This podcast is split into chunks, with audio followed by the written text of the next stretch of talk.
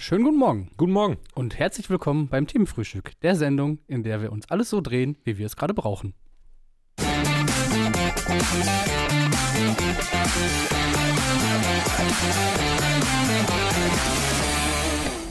Da sind wir. Moin, Moin. Tobi, zeig mir doch mal deine Füße. Wo, bis wo geht dein Schuh? Oh. Trägst du Halbschuhe oder Stiefel oder. Ich trage heute so. Äh, Ah, die sind wirklich ein bisschen so, höher. Ja, ja, ja, genau. Mit so Schutz auch. Ich glaube, Ja. das, sind, das sind eigentlich Basketballschuhe tatsächlich. Also äh, in DFB-Augen die perfekten Schuhe eigentlich. Genau, ja. Und damit ganz liebe Grüße in den Kölner Keller. Ja, und äh, generell an die Schiedsrichterwelt DFB, würde ich sagen. Ey.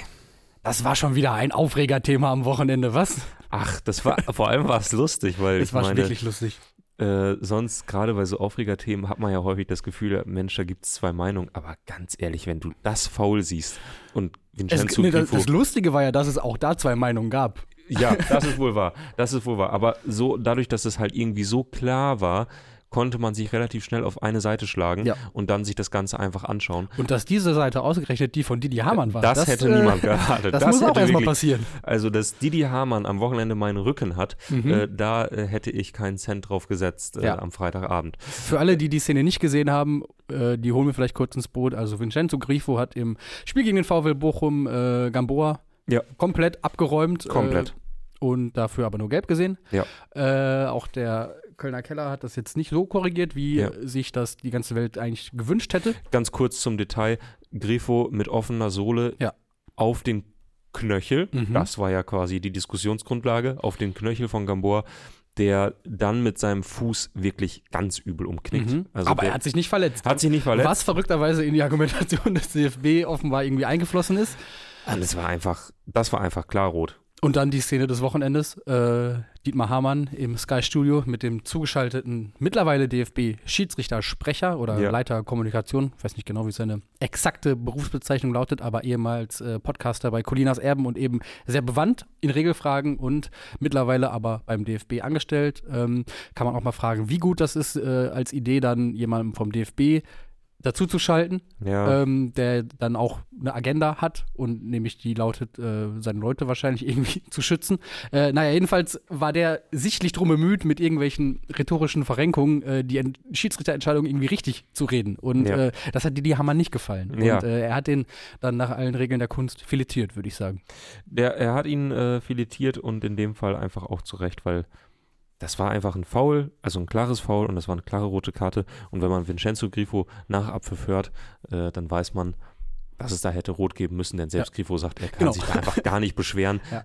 Selbst für ihn ist es eine rote Karte. Und Und ich meine, wer Grifo kennt, ich glaube, das war sein erstes Foulspiel in dieser Saison. überhaupt wahrscheinlich in seiner Karriere. wahrscheinlich in seiner Karriere. Der weiß, der macht das nicht mit Absicht, aber äh, der kommt da einfach mindestens eine Sekunde zu spät, Ja. trifft ihn voll mit, mit der blanken Sohle und dann, Natürlich bitter für den VfL, weil eben jener Grifo dann wenig später das macht, was er am besten kann, nämlich Mhm. äh, Standards bzw. Elfmeterschießen äh, gegen einen, der es eigentlich auch am besten kann, Manuel Riemann, aber äh, Grifo bleibt Sieger und Bochum verliert gegen Freiburg.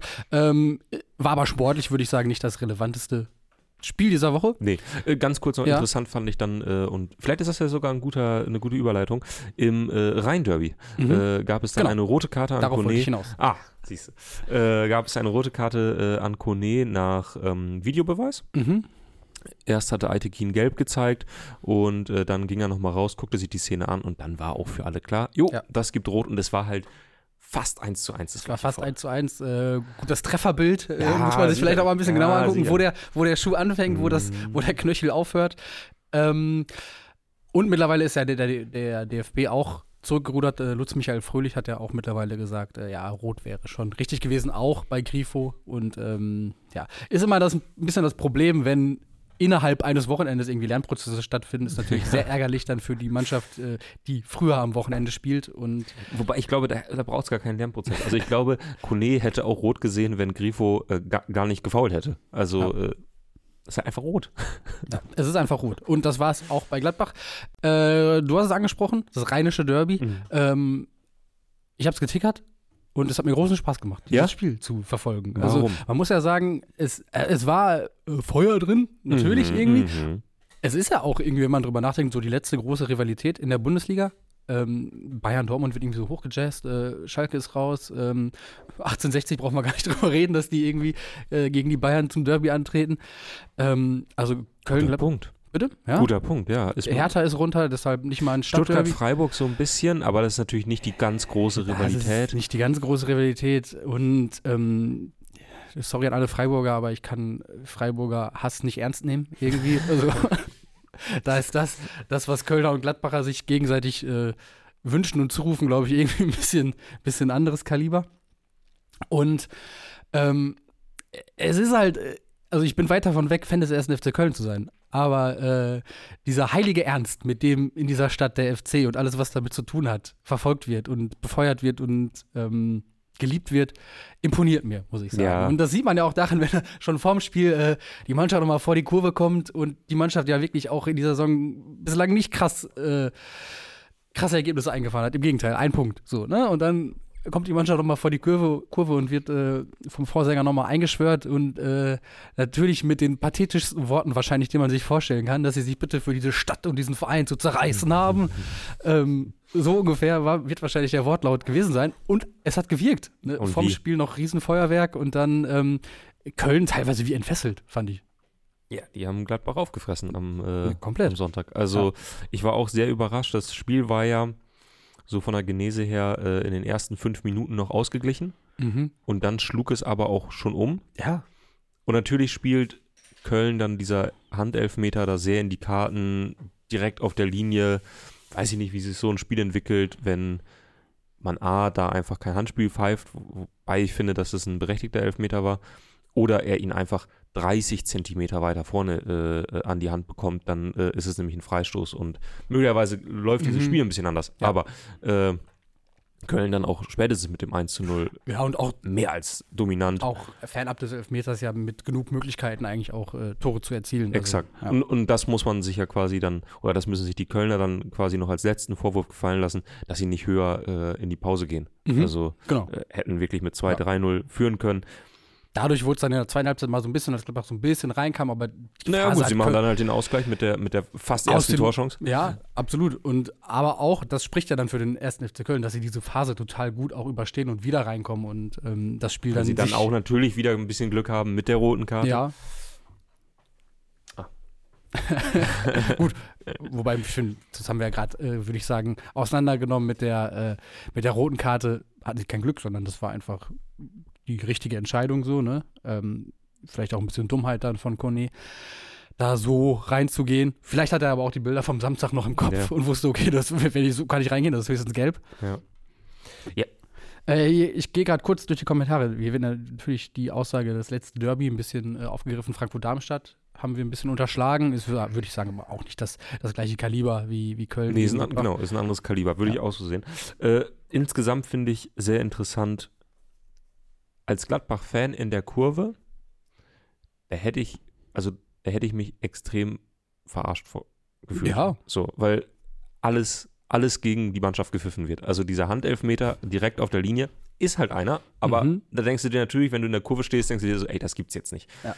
Dann diese rote Karte, die erst eine gelbe ist, dann zurückgenommen wird. Und natürlich rot. kannst du dann als Gladbach-Fan sagst du natürlich auch, aber beim Grifo haben sie es nicht zurückgenommen, exakt haben es nicht das, geändert. Exakt das. Und dann kommt es zu dem, äh, zu dem Elfmeter, der aus meiner Sicht auch ganz klar einer war, weil er ihn halt einfach wegboxt.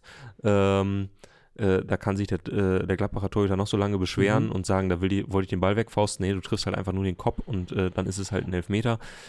Der dann aber nochmal wiederholt wird, weil äh, der Keeper einen, äh, einen Schnüff zu weit vorne steht und es ist einfach völlig, völlig richtig, ja. die nochmal zu wiederholen. Das hat ja Dennis Eitekin auch nach dem Spiel äh, noch äh, im Interview gesagt. Auch er versteht komplett, dass, dass die Gladbacher Fans sich abfacken, aber dazu sind halt nicht die Schiedsrichter da, um irgendwelche Wünsche zu erfüllen, ja. sondern, und das war ja nicht mal eine Videobeweisentscheidung, sondern das, das hat ja der Linienrichter ja. schon gesehen, ne? Genau.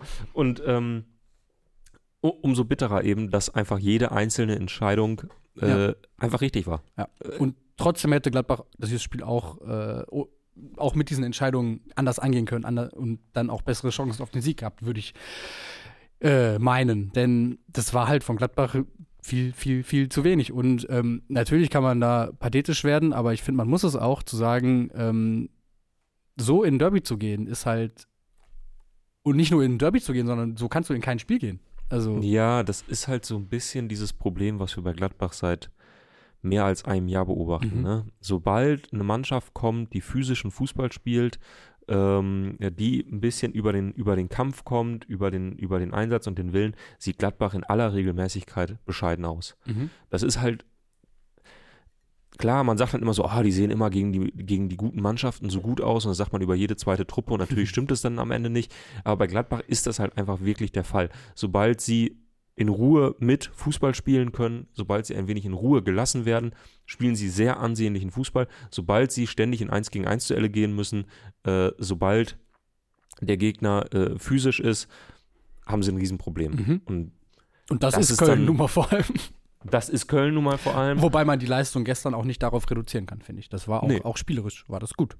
Ja, es war halt so ein bisschen dieser Steffen Baumgart-Fußball in Perfektion. Ne? Mhm. Also äh, sehr körperlich, mit einem mit klaren Plan, immer wieder, ähm, ja, mit, mit, auch mit langen Bällen den, den Stürmer wieder in, in Szene setzen wollen, auch wenn das dann am Ende gar nicht dann das Erfolgsrezept war für die Tore.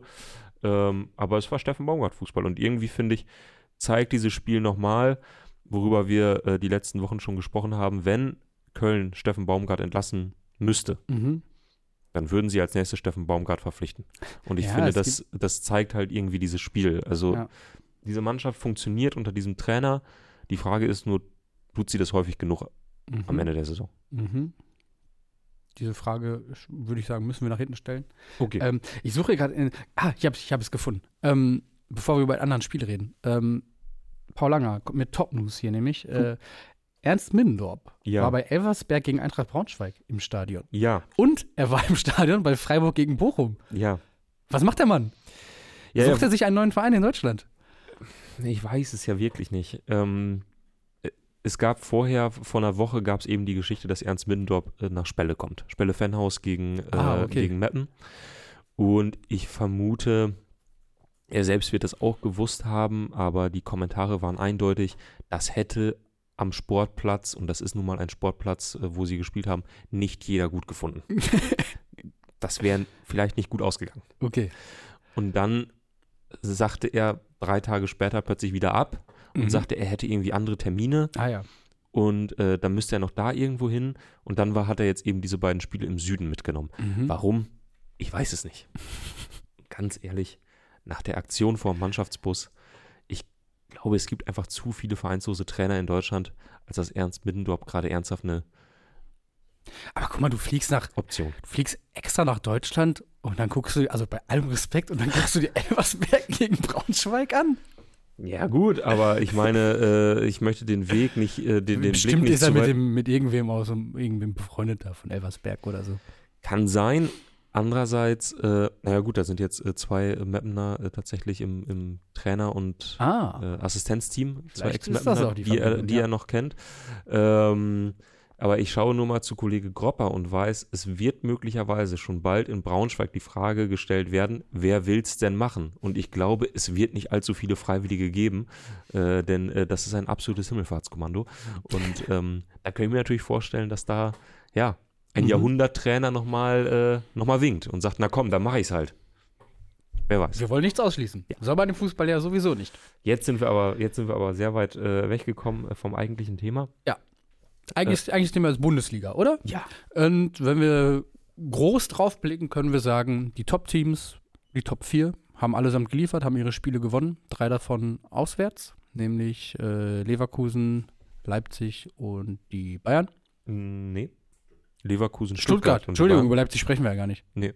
Habe ich, Genau, hab ich gerade. so nämlich. hab ich grad Äh, nee, aber ist ja auch einfach nicht richtig. Also die Ja. äh, drei Top-Teams sind Leverkusen, Stuttgart und Bayern, die haben alle auswärts äh, gewonnen. Und Dortmund zu Hause. Dortmund zu Hause haben sich, ja, fast, fast noch am schwersten getan, kann man das sagen. Und am Ende trotzdem sehr verdient gewonnen. Ja, das, das ist das Spiel, wo ich mich nur mit Zusammenfassungen äh, behelfen kann. Aber in diese Zusammenfassung äh, sah es nicht nach Schwertun aus. Nee, also nein, es, ich habe keine einzige Chance von Bremen gesehen in der Zusammenfassung, die ich gesehen habe. Äh, es war ein komplett verdienter Sieg, es war halt nur ein 1-0.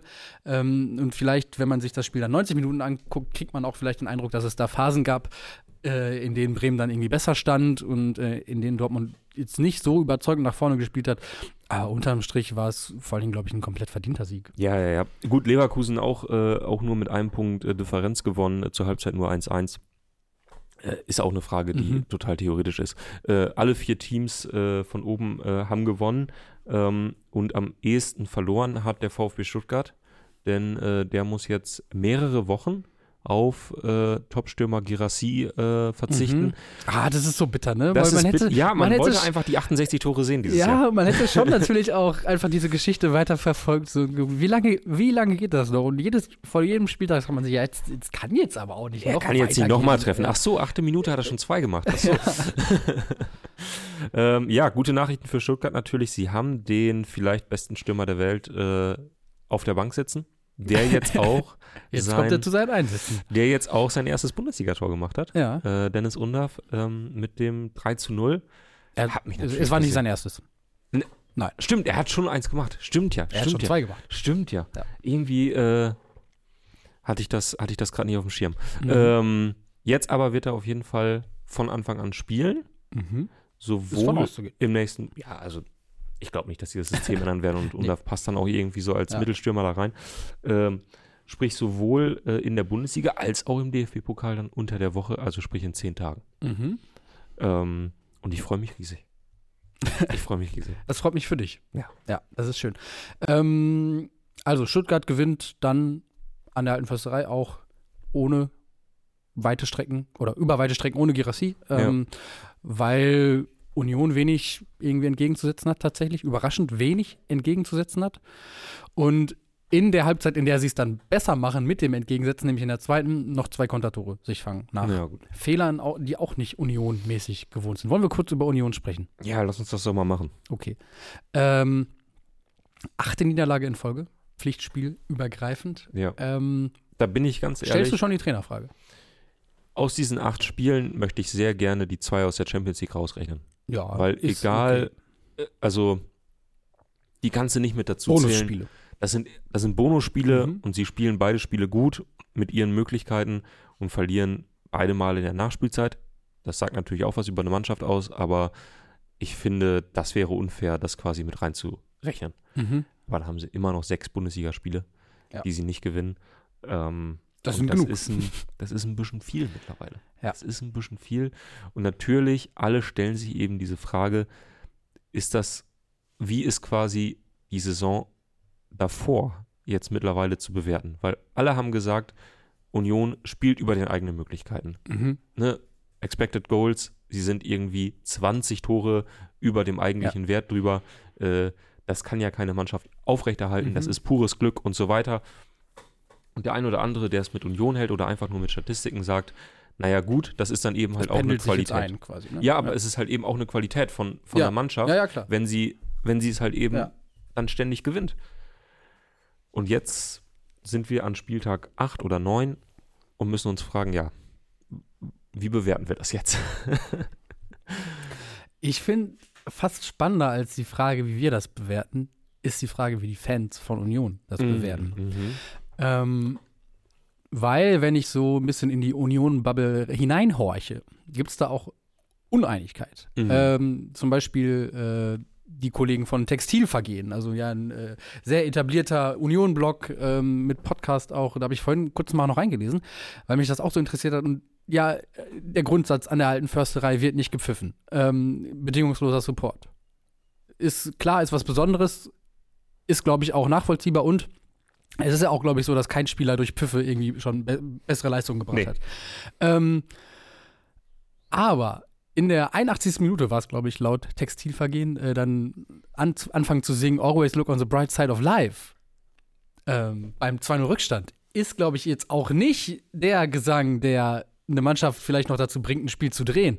Das ist vielleicht was, und so schreibt äh, Autor Sebastian Fiebrig auch in diesem Blogbeitrag, dass man dann irgendwie mal nach dem Spiel, vielleicht das kannst du singen, wenn du bei Real Madrid verloren hast, so. Oder Mhm. ähm, vielleicht auch mal zu ganz anderen Anlässen.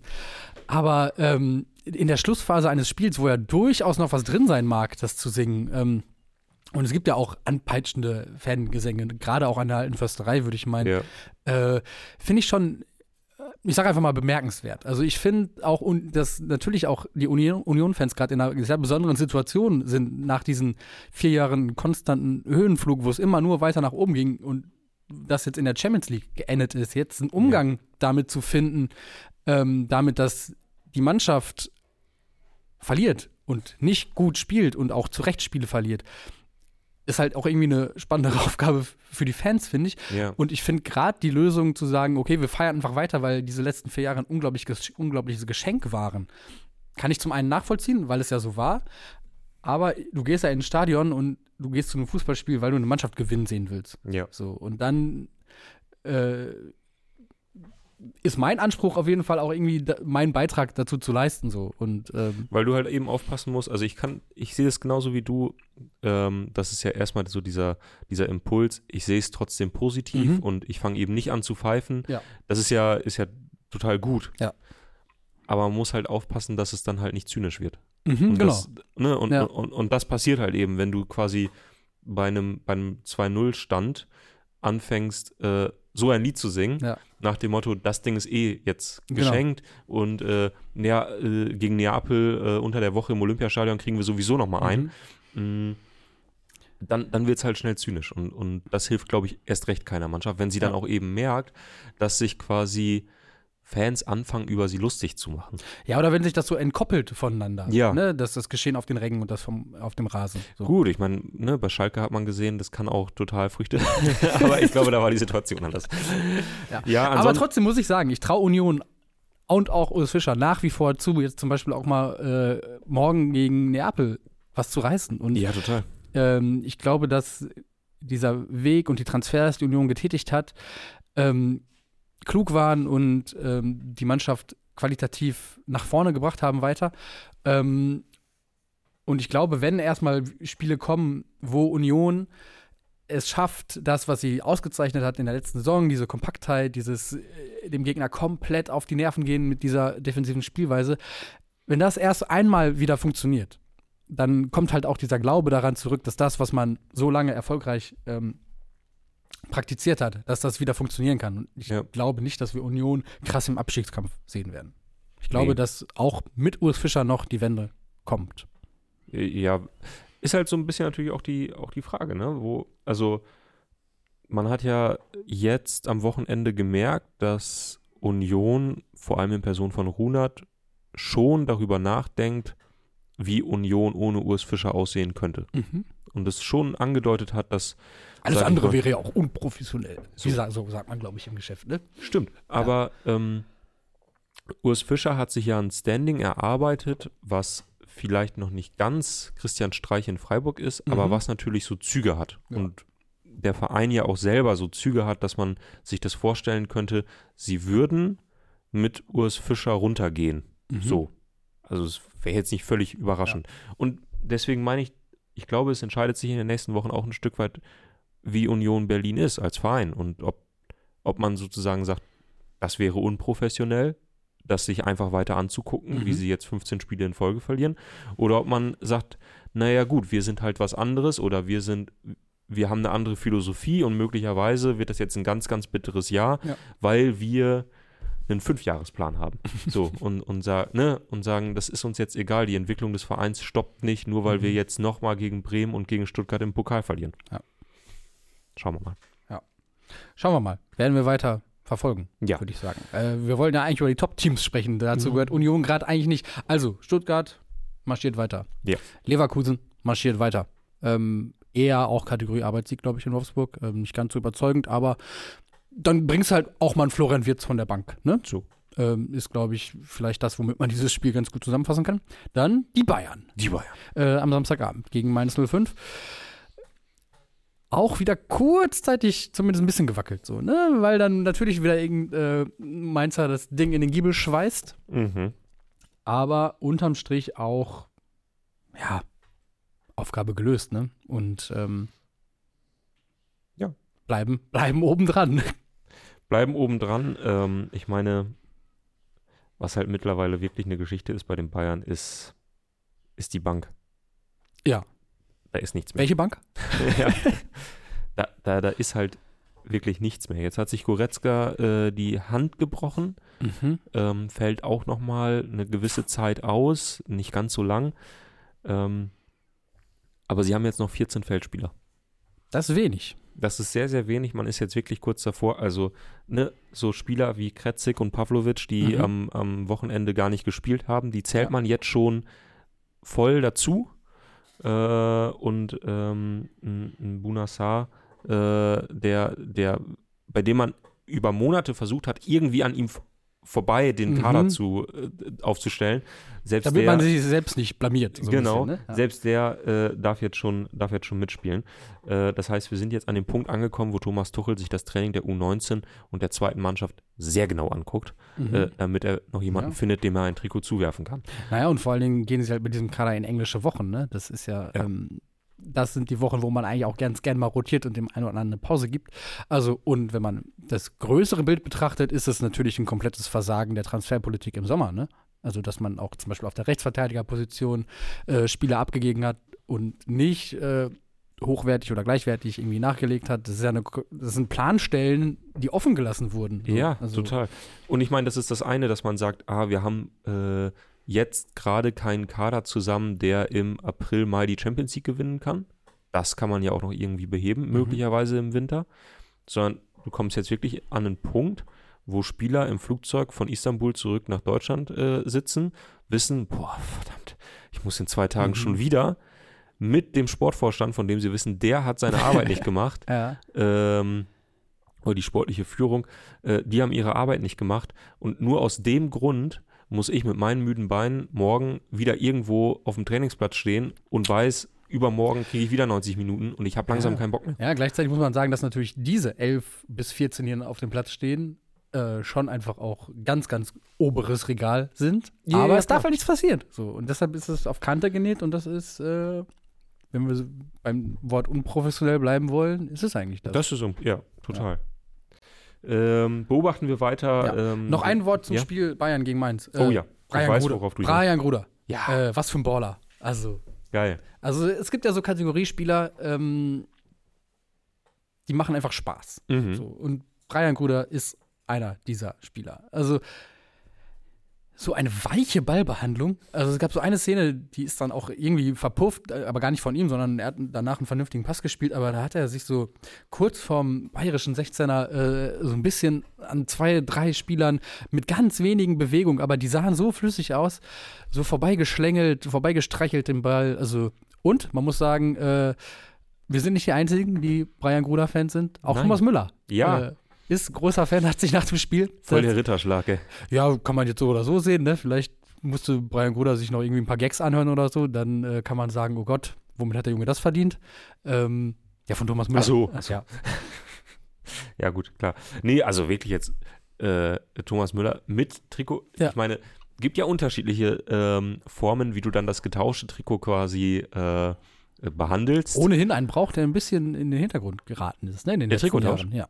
Ja, weil vieles, glaube ich, auch immer äh, mittlerweile in den Katakomben passiert. Mhm. Da wird dann gerne auch mal das zweite oder dritte Trikot noch äh, Ja. verschenkt. Aber generell ist es ja so, gibt ja immer schon auch so, so schöne Videos, in denen sich irgendjemand das Trikot von einem Star abholt Mhm. und der Star dann sagt, naja, Moment, deins will ich Ja, auch ja, haben. Und der ja. schon denkt so, okay. ähm, Sorry, wie kriege ich das jetzt aus? ja, ich weiß gar nicht, wie das geht.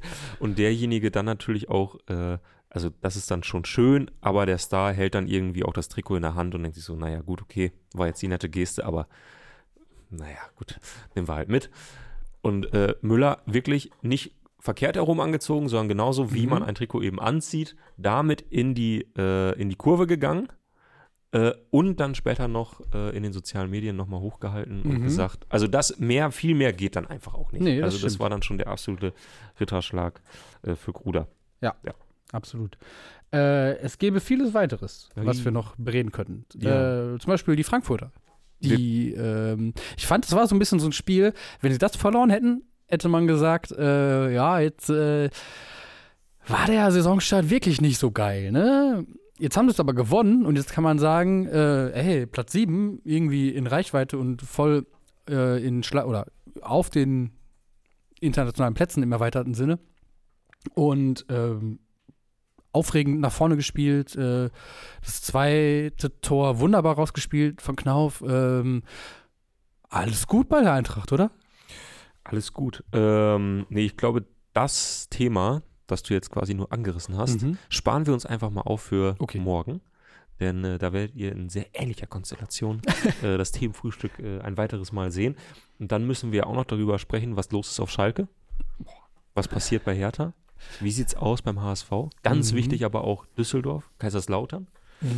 Wir müssen über den SV Meppen sprechen vielleicht. Mhm. Ähm, und äh, damit ihr einschaltet, überlegen wir uns noch ein anderes Thema, damit das auch spannend für euch wird. Damit, das, damit das hier morgen nicht die ganz große Depression wird. Ja. ähm, bevor wir das aber machen und euch sozusagen in den Wochenstart entlassen, äh, freuen uns immer noch, wenn äh, ihr euch, wenn ihr uns äh, eure schönsten Stadionerlebnisse zuschickt. Äh, die Nummer vom F- T-Frühfon war gerade ja schon äh, hier unten eingeblendet. Ähm, Mittlerweile solltet ihr die aber auch auswendig können eigentlich. ja, ich glaube, ihr habt die auch mittlerweile alle eingespeichert, wenn ich das richtig sehe. Ansonsten bisschen enttäuschend hier äh, heute äh, die äh, Daumenfraktion. Da könnte ein bisschen mehr gehen, sage ich mal so ganz vorsichtig.